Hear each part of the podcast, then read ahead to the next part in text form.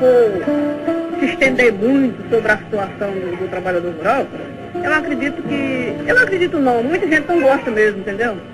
Agora, eu só deixo de dizer quando eu morrer, porque o que a gente não pode é um negócio que a gente tem lá dentro, a coisa está dizendo, a gente tem que dizer mesmo, entendeu? É a situação do trabalhador rural. Essa é a voz da militante Margarida Maria Alves. Eu era uma camponês, que ainda hoje estou, apenas que saí do meio rural para vir para aqui para o sindicato. Quer dizer, sempre eu vi assim a situação do trabalhador rural, muito precária, muito difícil, que ainda hoje está, ou talvez muito pior, entendeu?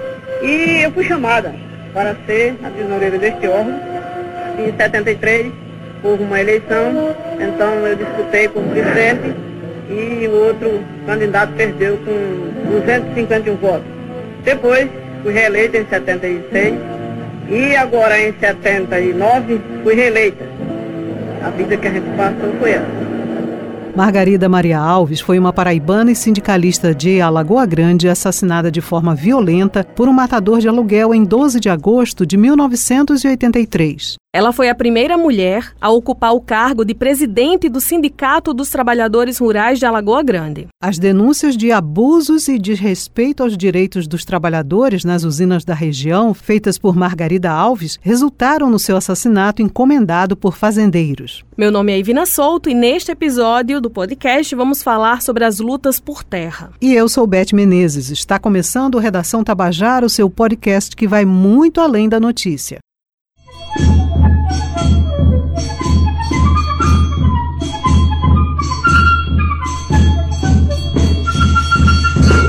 Começa com o Proterra, financiando o gado e a cana. As terras se valorizam, a negociata se dana, lavouras são destruídas, famílias pobres varridas, a ambição fica insana.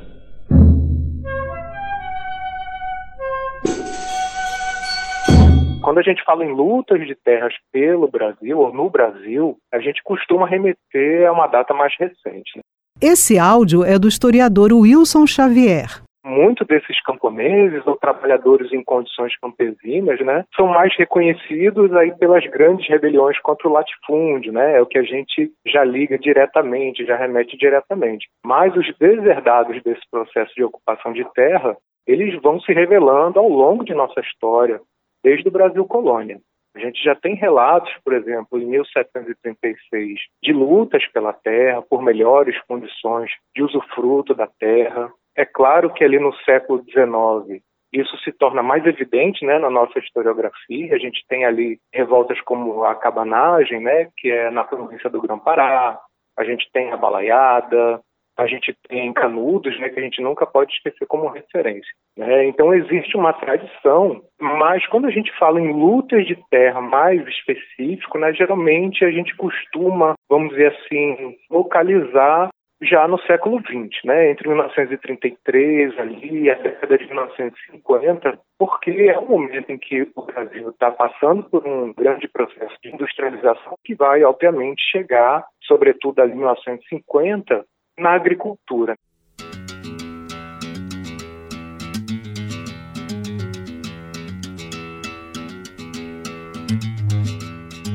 O Brasil é um dos locais no mundo com maior concentração de terras e onde se encontram os maiores latifúndios. Esse tipo de concentração possui raízes históricas que vêm desde o início da invasão portuguesa no início do século XV.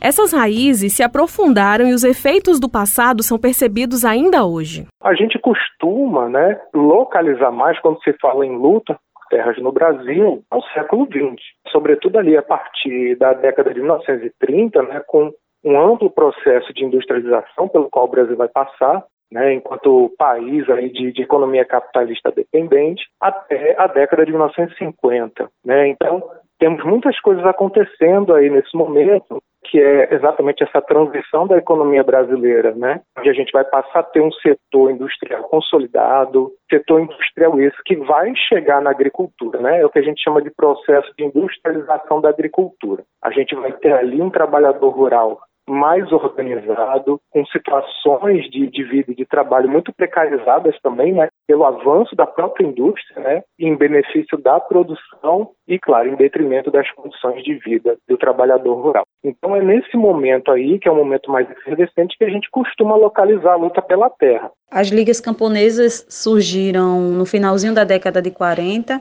para início da década de 50, lá em Pernambuco, no engenho Galileia, quando trabalhadores que cortavam cana, né, reivindicavam por melhores condições de trabalho. Esse áudio é da representante do Memorial das Ligas e Lutas Camponesas, Alane Lima. Esses camponeses que reivindicavam por melhores condições de trabalho passaram a se organizar coletivamente para poder conseguir né, um melhor reconhecimento trabalhista no que tange as condições de trabalho e no que tange também a remuneração pelo corte de terra. E a partir de uma relação de Francisco Julião que conhecia, né, que tinha toda uma relação com os camponeses, que passou a advogar, né, a favor dos camponeses e contra o proprietário. Essa ação ela foi tomando uma repercussão bem ampla. Com isso, essa mobilização e essa reivindicação ela tomou uma dimensão bem mais ampla naquela época lá no estado de Pernambuco, no engenho de Galileia.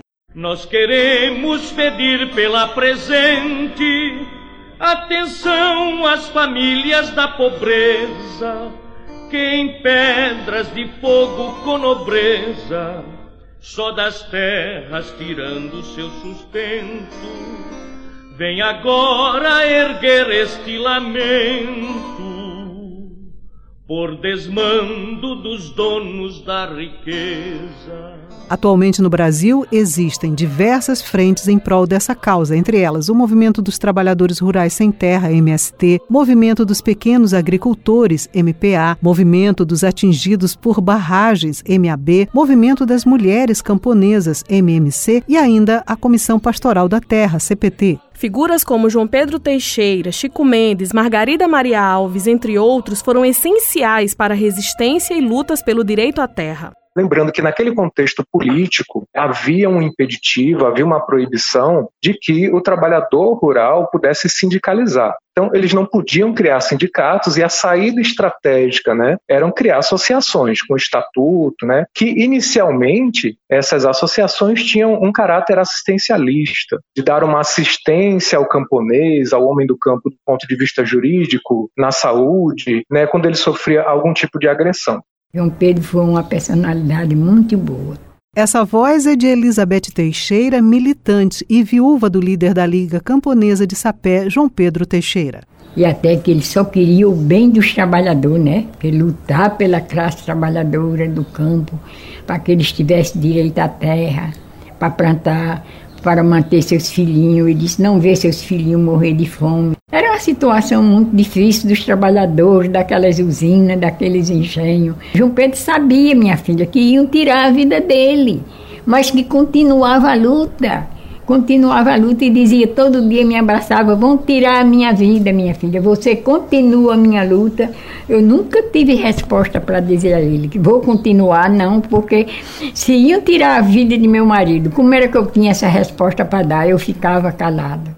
João Pedro Teixeira, camponês, natural de Guarabira, morava com seus pais como poceiro em uma pequena propriedade em Guarabira. Esse áudio é de Alane Lima. Seu pai, que era porceiro, não concordando também com a forma que era tratado pelo proprietário, passou a, a reivindicar, passou a, a discordar do proprietário, com isso foi perseguido e, por medo de ser morto, tiveram que sair fugido, foragido de Guarabira e vieram para Sapé, né, onde a irmã, a tia de João Pedro Teixeira, morava e a avó. E aí foram morar em Massangana, hoje assentamento Massangana. Depois disso, né, passou a trabalhar junto aos camponeses, a partir de diária aos pequenos proprietários. Um dos proprietários que ele trabalhava foi o pai de Elizabeth. João Pedro conhece Elizabeth no barracão da fazenda e passa-se a dar início a uma relação que a gente costuma dizer que é uma relação de romance dentro de toda essa história que foram as ligas camponesas, né, dura, que foi a relação entre João Pedro e Elizabeth. Um homem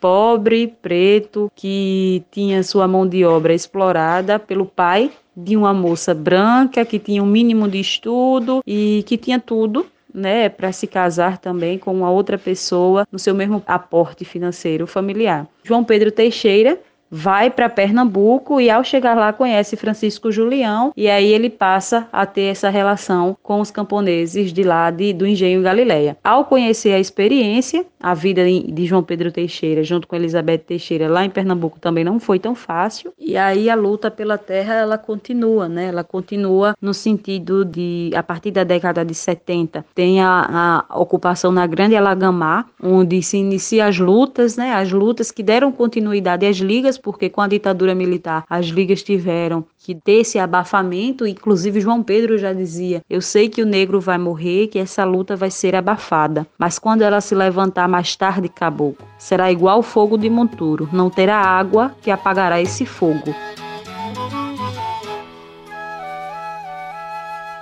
Todas as maneiras de luta organizada e radical, a começar pela dos povos indígenas e pela população negra escravizada, resultaram em massacre e genocídio para posteriormente serem apagadas dos livros de história. Primeiro, a gente tem aí a lei que proíbe o tráfico negreiro, e a gente tem em 1850 também, ou seja, no mesmo ano, uma nova legislação que implementa a lei de terras. Isso é muito interessante porque, assim, é, é, como se ali naquele momento, né, a nossa elite matasse dois coelhos com uma cajadada só. Então, de acordo com a lei de terras, né, as terras devolutas, ou seja, que não tinham ainda uma propriedade que pertenciam ao Estado, elas só poderiam ser apropriadas mediante compra e venda, ou seja, só podia adquirir terra quem tivesse dinheiro, não era mais reconhecida, por exemplo, quem já vivia numa determinada terra há muito tempo e usufruía dela. E por outro lado, nessa mesma lei, todo o rendimento advindo da venda e compra de terras era destinado a trazer colonos europeus para o Brasil, né? Ou seja, então aí a gente tinha também uma forma de resolver o problema, né, vamos dizer assim, do, do fim do sistema escravagista. Então, criavam-se as bases para a organização de um mercado de trabalho livre para substituir o sistema escravista. Então, a gente tem aqui no mundo rural, vamos dizer assim, uma grande parte da população empobrecida, sem terra, sem direitos, sem ter de onde tirar o seu sustento, porque não tinha condições de comprar essa terra.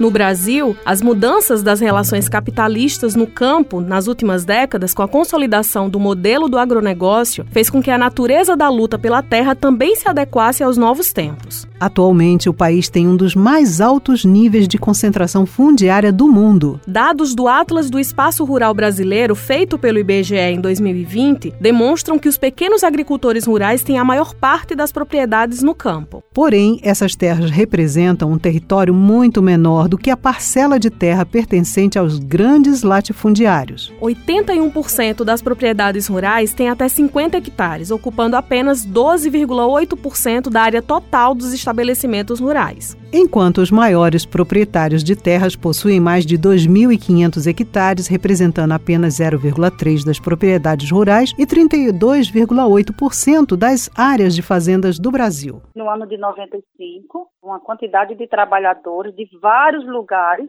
através da CPT, que é a Comissão Pastoral da Terra, fizeram um, uma vistoria nessa propriedade que era chamada Fazendas Tabatinga e Baraúnas.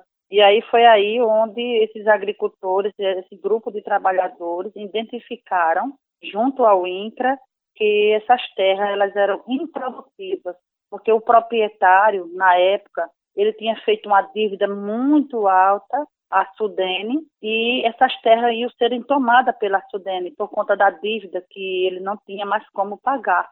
Esse áudio é da agricultora e moradora do assentamento Dona Antônia, no município de Conde, litoral sul da Paraíba, Rosilda de Fátima Soares. Foi aí onde a gente descobriu e uma, uma comissão se organizou e articulou vários trabalhadores. Então foi na noite de, do dia 20 de novembro de 95, a gente, à meia-noite, ocupamos aqui essa fazenda. Então, foram seis meses de luta. Foram seis meses que a gente sofreu é, dentro do acampamento. Houve despejo, houve prisões, destruições de, de lavouras. Então, nós tivemos aqui um apoio muito grande a comunidade de Guruji, que é uma comunidade quilombola, que era vizinho ao acampamento.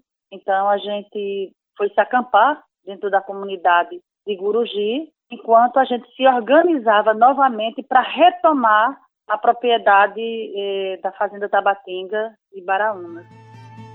Entre as vertentes dos movimentos estão lutar pelo acesso à terra, pela reforma agrária e por uma sociedade mais justa e fraterna. Por meio dessa resistência, foram sendo criadas aos poucos leis e garantias de direitos. O Estatuto da Terra manda o INCRA definir onde a reforma agrária tem urgência de agir.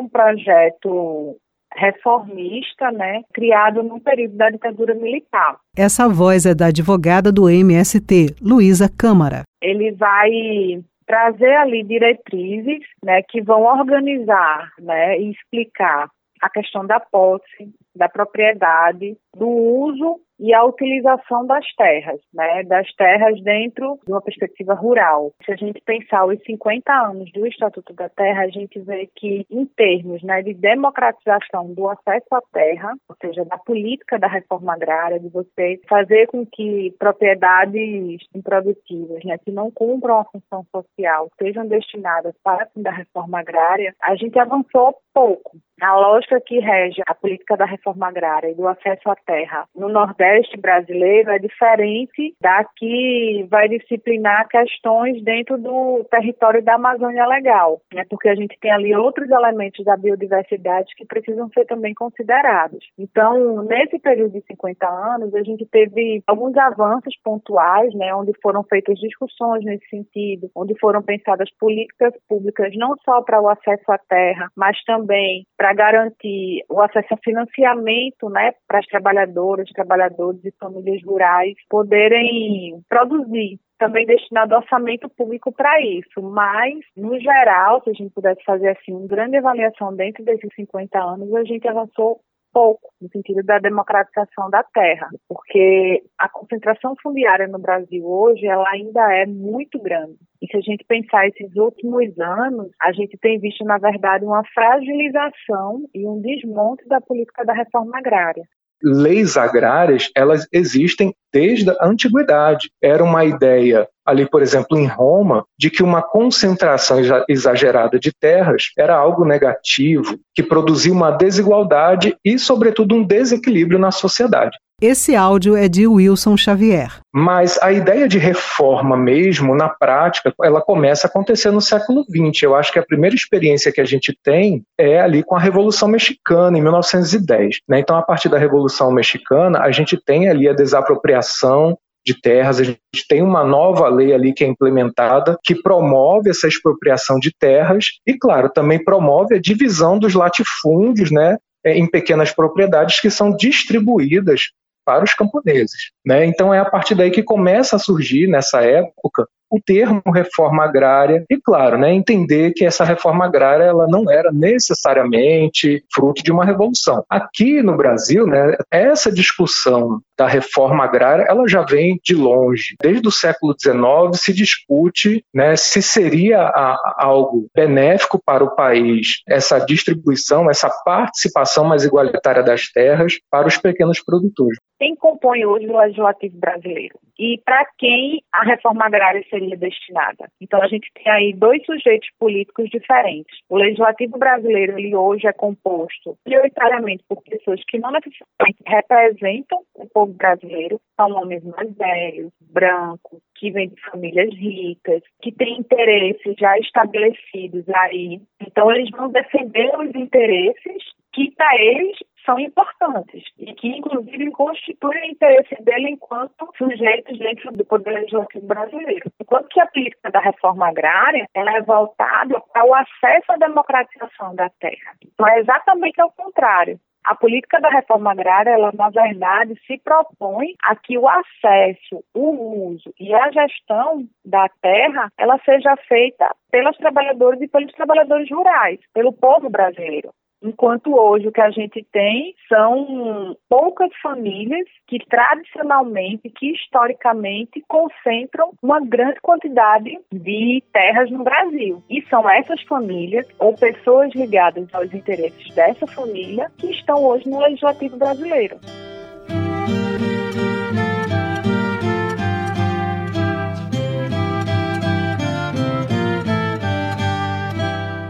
Atualmente, o Movimento dos Trabalhadores Rurais Sem Terra se organiza em 24 estados por todo o país e conta com a integração de mais de 350 mil famílias. O MST possui mais de 2 mil escolas públicas em seus acampamentos e é responsável pela maior produção de arroz orgânico da América Latina. Nós temos mais de um milhão de jovens que conseguiram entrar nas universidades via um programa que nós conquistamos, que é o Pronera. Temos trabalhado muito a questão da alfabetização de jovens e adultos e a consolidação das escolas no campo e para o campo. Essa é a voz da militante e coordenadora do Movimento dos Trabalhadores Rurais Sem Terra, de Lei Chiochet. Porque se nós não avançarmos no processo de que os jovens que mantenham no campo, nós vamos ter um retrocesso, porque as pessoas elas têm gerações e a nossa juventude, a importância dela da pertença também com a terra. Mas nós precisamos ainda avançar em ensino médio para que a nossa juventude tenha essa integração teoria e prática vivenciando no campo além do sistema produtivo, do sistema educacional, mas também um espaço de diálogo com a sociedade. Porque hoje nós, nós temos muito claro que a reforma agrária ela não acontece só no campo, ela acontece também na cidade. É, se nós não dialogarmos e a cidade assumir a reforma agrária como uma bandeira de luta, nós também não vamos conseguir resistir sozinhos no campo. Justamente quando você não tem democratização da terra, quando você não tem investimento na agricultura, o preço dos alimentos, a tendência é sempre subir. Chico Mendes era presidente do Sindicato dos Trabalhadores Rurais de Chapuri. No ano passado, ele recebeu um prêmio das Nações Unidas pelo trabalho em defesa da preservação da Amazônia. Este ano ganhou o prêmio por uma vida melhor da Sociedade Americana para a Ecologia. Muita gente assistiu à missa de corpo presente celebrada na igreja de São Sebastião, em Chapuri, pelo bispo de Rio Branco, Dom Moacir Greche, com mais cinco padres. O padre Leôncio, amigo do sindicalista, cantou um hino emocionado em louvor a Chico Mendes. A chuva caía sem parar quando cerca de 500 pessoas acompanharam o caixão em silêncio pela cidade.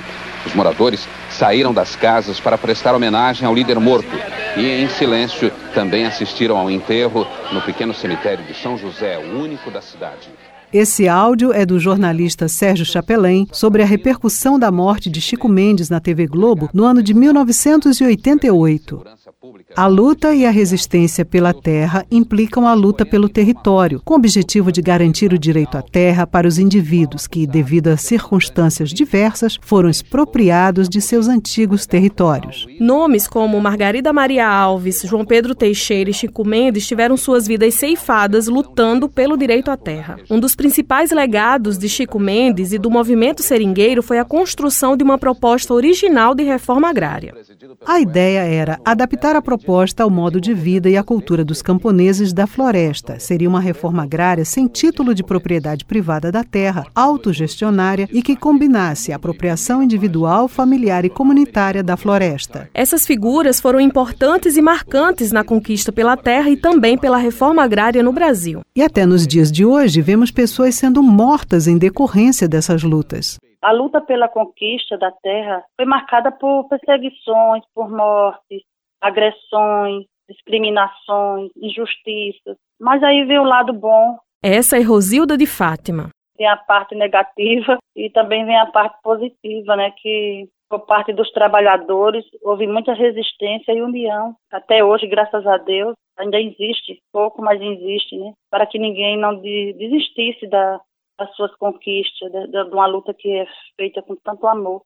O número de assassinatos no campo aumentou 75% entre 2020 e 2021, segundo a Comissão Pastoral da Terra. Dados preliminares mostram que a terra indígena Yanomami, em Roraima, no norte do país, é a região com mais registros. Em 2021, 35 pessoas foram assassinadas em conflitos no campo, segundo dados do Centro de Documentação da Comissão Pastoral da Terra.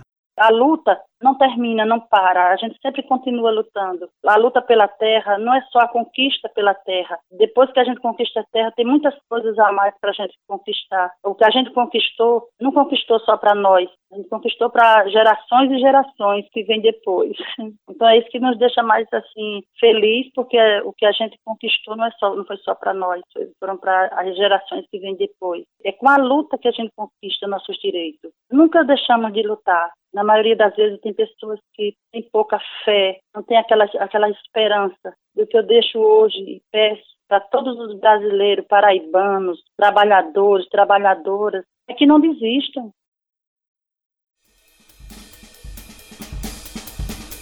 O Redação Tabajara teve apresentação de Ivna Souto e Beth Menezes. Produção de Tamires Máximo, Andresa Rodrigues, Ana Clara Cordeiro e João Lira. Entrevistas: Ana Clara Cordeiro, Matheus Silomar e Marcos Tomás. Roteirização: Matheus Silomar. Revisão: Ivna Souto, João Lira e Ana Clara Cordeiro. Direção, edição e sonorização: João Lira. Supervisão do gerente de jornalismo Marcos Tomás. Participação especial do historiador Wilson Xavier. Da agricultora e moradora do assentamento Dona Antônia Antônia, no Conde Paraíba, Rosilda de Fátima Soares. Da militante e coordenadora do Movimento dos Trabalhadores Rurais Sem Terra, na Paraíba, de Leixe Ochete. Da advogada do MST, Luísa Câmara. Da representante do Memorial das Ligas e Lutas Camponesas, Alane Lima. Fontes de pesquisa: UOL, G1, Fatos do Brasil e Agência Brasil. Esta é uma produção da Empresa Paraibana de Comunicação. O Redação Tabajara se encerra por aqui. Até o próximo episódio. Obrigada pela escuta e até lá.